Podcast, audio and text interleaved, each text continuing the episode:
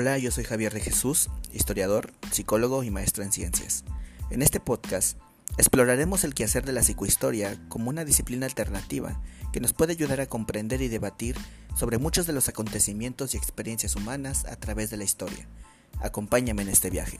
Bienvenido.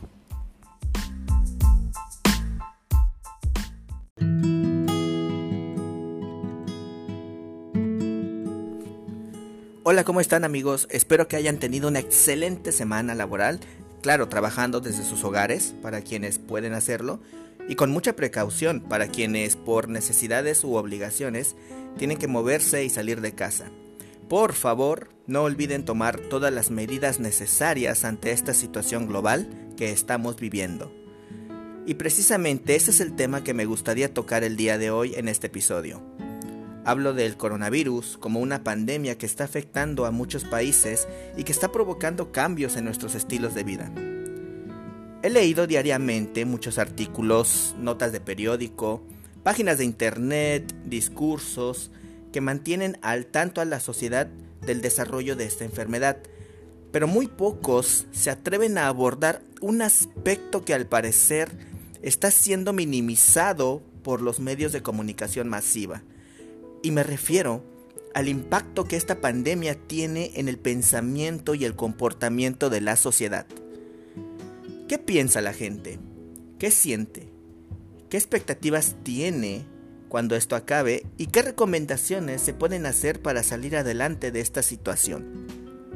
Para esto, antes de ir directamente a explorar la experiencia que estamos viviendo, me gustaría echar mano de la historia ya que no es la primera vez que nuestra sociedad se enfrenta a una epidemia global. Hay muchísimos antecedentes, por lo cual solamente voy a esbozar algunos que me parecen importantes porque provocaron un impacto social, económico o cultural relevante, convirtiendo lo que era una crisis de salud en una crisis social histórica, alterando los patrones de comportamiento y modificando los valores morales, la identidad cultural y la perspectiva del otro.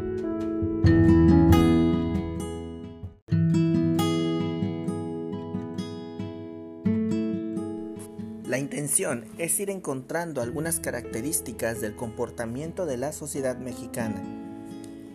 Las enfermedades siempre han afectado la vida de las sociedades desde tiempos inmemoriales y, por ejemplo, en las sociedades prehispánicas, esta no fue la excepción.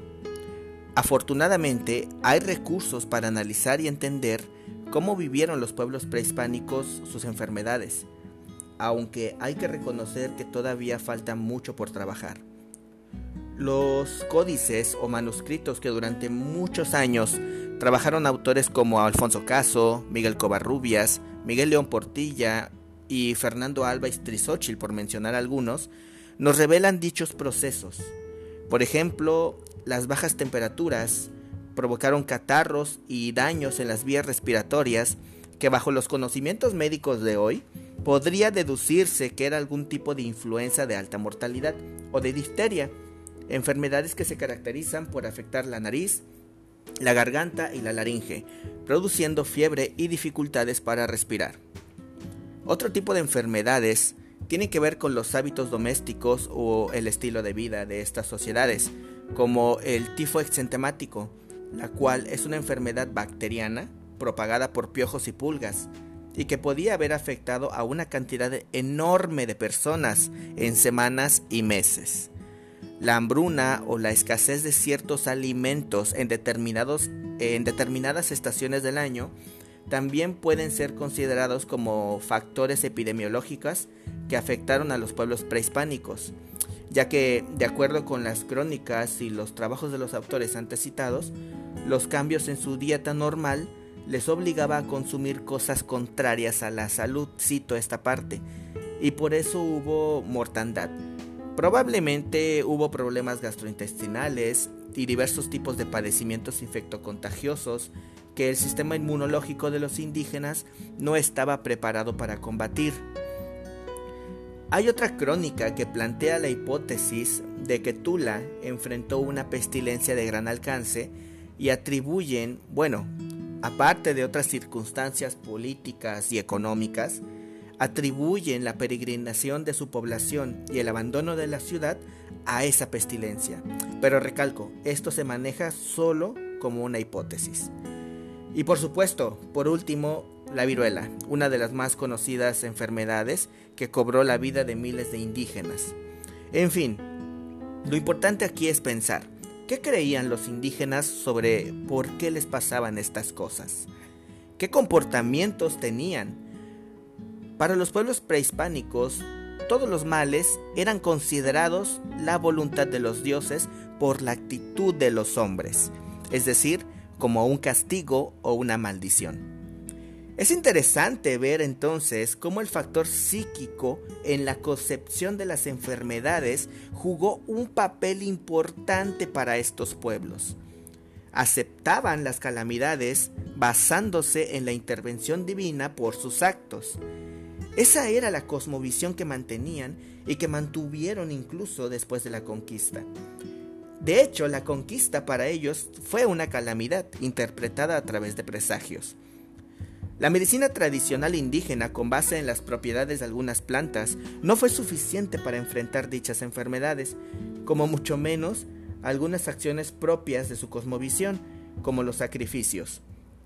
No hay que olvidar que las prácticas ritualísticas son un elemento clave para entender las actitudes que en momentos de crisis tenían estas sociedades. Con el paso de las décadas, durante la colonia y posteriormente en los primeros años del México independiente, otros cocolistles o epidemias fueron apareciendo y diezmando a la población de nuestro país. Salmonela, sarampión, paperas, disentería, paludismo, fiebre amarilla, sífilis, tabardillo, esta última, descrita en el primer libro de medicina que se publica en México, la ópera medicinalia de Francisco Bravo, como, y cito, como un pujamiento con sangre y juntamente con calenturas, tanta sangre que hasta le reventaba por las narices. Ante esta situación, ¿qué hacía la gente?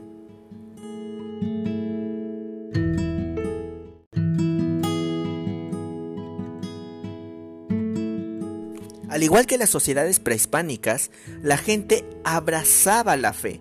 De hecho, un denominador común es pensar que las creencias religiosas sostuvieron el ánimo y el espíritu de piedad y devoción entre los mexicanos, y en efecto así fue. Las personas se encomendaban a la gracia divina y hacían sus actividades con cotidianeidad. Aquí podemos encontrar entonces la primer característica de la sociedad mexicana. Es una sociedad profundamente religiosa. Ahora, estas conductas no pueden ser solo explicadas desde este ángulo. ¿Es un acto de irresponsabilidad consciente o se puede justificar de otra forma este comportamiento?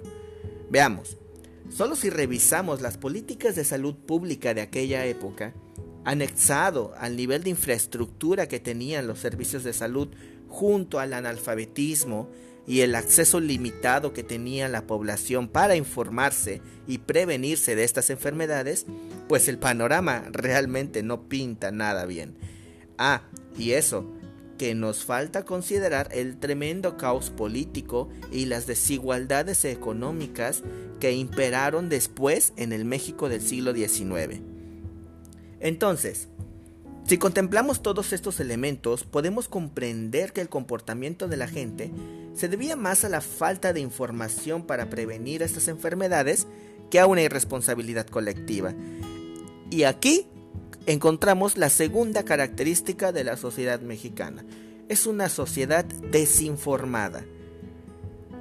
Las cosas, sin embargo, van a empezar a cambiar apenas entrado el siglo XX y aunque la desigualdad social y económica sigue siendo un factor a considerar en estas pandemias, pues la gente que más sufre es la que vive en pobreza, ya podemos observar que ante la famosa influenza española o gripe española, se divulgan en diversos periódicos nacionales las medidas preventivas de salud como evitar lugares de reunión social, cines, teatros, la prohibición de escupir en el suelo, el saludo higiénico, estornudos con pañuelo y hasta realizar ejercicios de respiración profunda.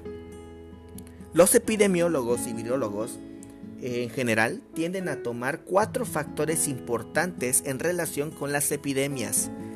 El primero, la falta de inmunización, el estado nutricional de la población, las estaciones del año o la época del año en que se presenta la pandemia y los grupos de edad a los que afecta.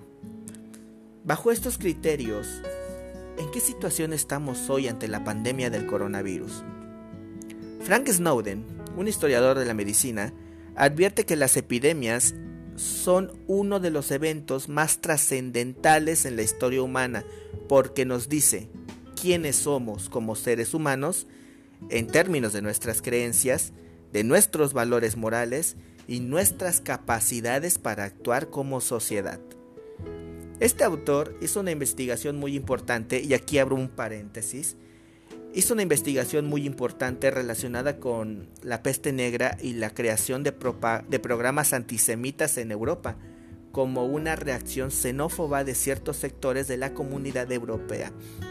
Te recomiendo su último libro titulado Epidemias y Sociedad de la Peste Negra al Presente. Te comento esto porque, al menos en los discursos de algunos países, comienzan a presentarse ciertos fenómenos antimigrantes en Estados Unidos, por ejemplo, Donald Trump y su partido, el Partido Republicano, insisten en rechazar el término científico oficial para el virus COVID-19 y en su lugar lo, pretenden llamar enfermedad china o virus Wuhan. Esto tiene un impacto terrible porque promueve la estigmatización de una enfermedad. Y seguramente ahora ya te estás preguntando, ¿qué pasa en el lugar donde vivo? ¿Qué hace y qué piensa la gente del virus? ¿Y qué opina de los infectados o de las personas que trabajan en los servicios de salud públicos y privados? Mejor aún, ¿qué he observado que hace la gente para prevenir esta enfermedad?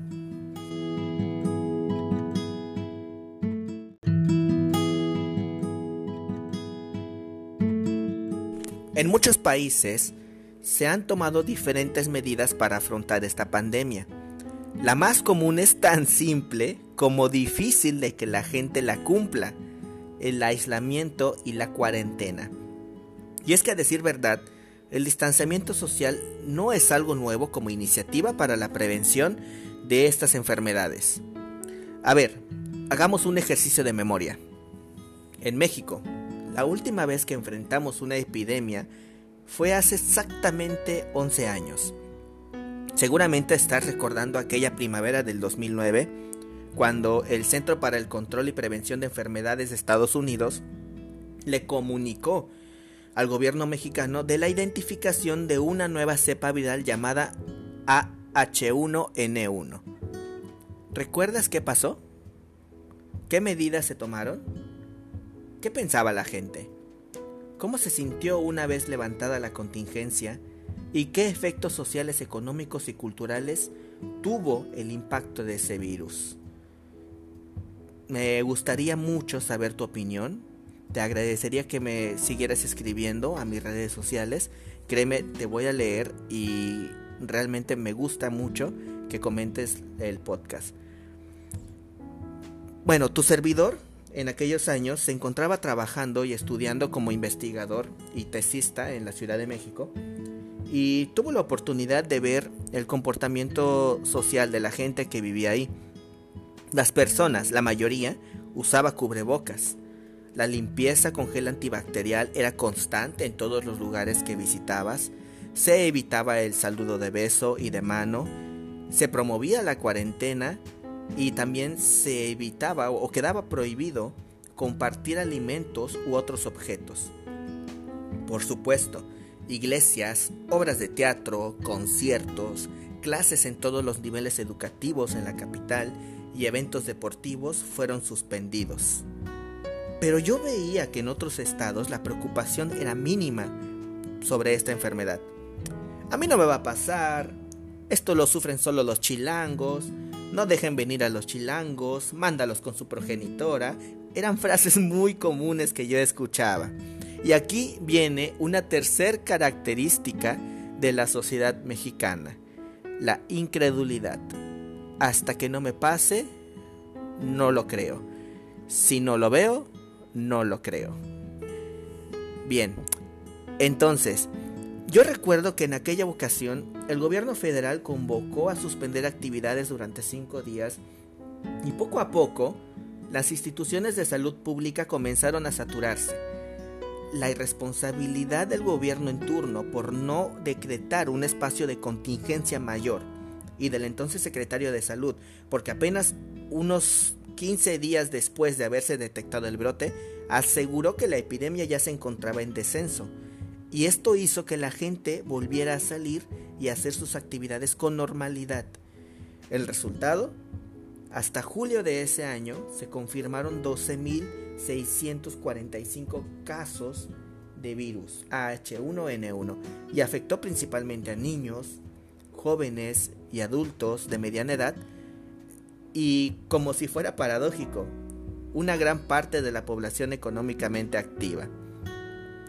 La falta de información y la poca confianza que las instituciones oficiales eh, crearon en la sociedad mexicana probablemente contribuyeron a que la gente desconociera del impacto que este virus tenía en el mundo y además la manipulación de los medios masivos de comunicación también tuvieron mucho que ver en la propagación de esta epidemia. Hoy el contexto es diferente por el fuerte impulso que tienen las redes sociales y algunos otros medios digitales. Y aún así la gente no cree. Se le hace difícil saber sobrellevar además el distanciamiento social. Y seguramente te preguntarás, ¿qué puedo hacer? Primero, seguir las medidas preventivas oficiales. Quedarse en casa y guardar la cuarentena. Y después, entender que es completamente normal que en este proceso de aislamiento tú o alguien de tu entorno, un familiar, un amigo, sienta estrés, ansiedad, incertidumbre, miedo o soledad. Y es que las formas de sociabilidad han cambiado tanto y varían de una cultura a otra que solemos movernos en múltiples círculos sociales por amistad, por familiaridad o incluso por tener una relación laboral. Y estas son actividades que se han convertido en pilares de nuestras vidas. Los expertos de la OMS, la Organización Mundial de la Salud, han hecho énfasis en que la respuesta a estos desafíos es mostrar afecto y cuidado hacia los demás. Hoy la tecnología nos permite esto, a pesar, a pesar del distanciamiento, con una videollamada, por ejemplo. Hay que reconocer que vivimos en un mundo globalizado y completamente interconectado. Es importante también evitar los rumores, las contradicciones de medios oportunistas y amarillistas y hacer caso únicamente a las recomendaciones de los servicios de salud. No sabemos cuánto va a durar esta situación y el confinamiento a nuestros hogares puede provocar tensión entre los miembros de una familia. Si hay niños en esos círculos familiares, esto podría agravarse. Como adultos, el diálogo siempre será el mejor medio para resolver las situaciones domésticas que se presenten. Y ojo aquí, recordar que siempre para los pequeños, los adultos son un espejo, un ejemplo o modelo a seguir y hay que tomar en cuenta que ellos aprenderán a resolver sus problemas como vean que nosotros resolvemos los nuestros. Entonces hay que mostrar apoyo y cariño incondicional. Y sobre todo paciencia, mucha paciencia, porque ellos también pueden presentar reacciones de ansiedad y conductas regresivas, por ejemplo en lenguaje, hablando como si fueran más pequeños, lloriqueos, apego o somatizaciones como orinarse en la cama. Para esto, hay que permitirles expresar sus sentimientos y miedos, validarlos y hacerlos sentir comprendidos. Algo muy importante que puede desencadenar este tipo de reacciones en los niños es que ellos tenían un orden y una rutina. Recordemos que ellos también tenían y guardaban cierto orden en las actividades diarias que realizaban porque les brindaban sociabilidad y seguridad. La contingencia está asociada con el desorden de los horarios de comida y sueño, generando mayor sedentarismo e irritabilidad. Por eso es importante tratar de establecer rutinas y horarios. Suena difícil, pero es posible personalizar un horario familiar que incluya horas de limpieza, de tareas escolares en línea, horas de juego, de lectura, de actividades físicas como el baile o ejercicios de estiramiento, horarios de baño y de aseo personal para favorecer la autoimagen y claro, el horario de las comidas. En estos momentos de emergencia sanitaria, hay que tratar de ser creativos y mantener el buen humor. En el caso de los adultos, pueden practicar meditación, yoga, aquel libro que siempre quisiste terminar de leer, agárralo, este es el momento. Escribir y hasta empezar un diario es también una buena idea. Así como iniciar o seguir aquel proyecto que tenías en mente y que por cuestiones de trabajo no podías terminarlo. Aprovecha el tiempo. Piensa que esta contingencia es una oportunidad para todo eso.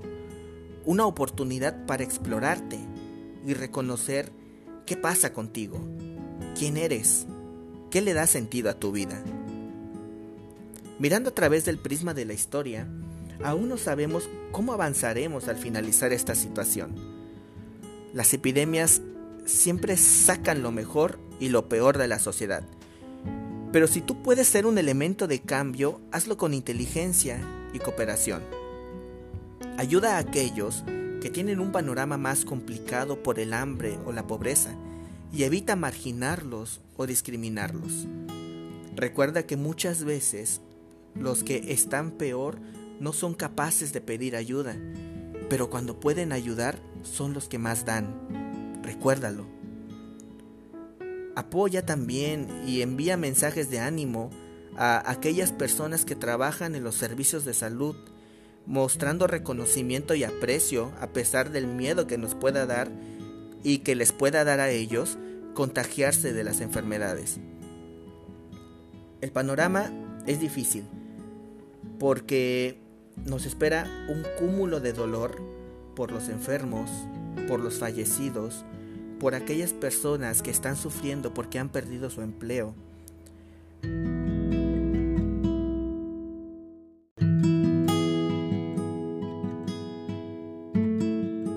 Pero la experiencia histórica muestra que existen varias respuestas emocionales y actitudes que podemos asumir frente a una crisis pandémica. Adoptemos las más inteligentes, las más humanas. La sociedad mexicana tiene un reto ante sí para cambiar la forma en que se percibe a sí misma y que en momentos de crisis puede adoptar mejores conductas para el bienestar de todos. La memoria histórica no debería ser un recordatorio de los horrores del pasado, puede ser una guía para adoptar precauciones y garantizar mejores respuestas para el futuro.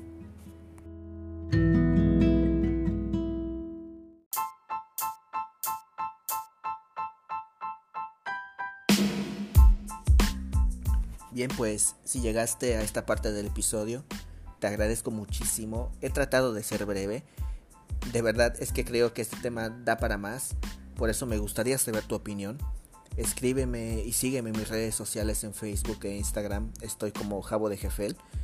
Mándame un mail a jabo.jesus85 gmail.com. Sígueme en Spotify, Pocket Cast y Google Cast. Ya estamos en esas plataformas. Y ya sabes, nos estamos escuchando cada sábado con un episodio nuevo. Espero tener la fortuna de que me sigas acompañando en este viaje. Deseo que pases un excelente fin de semana y que todo sea favorable para ti.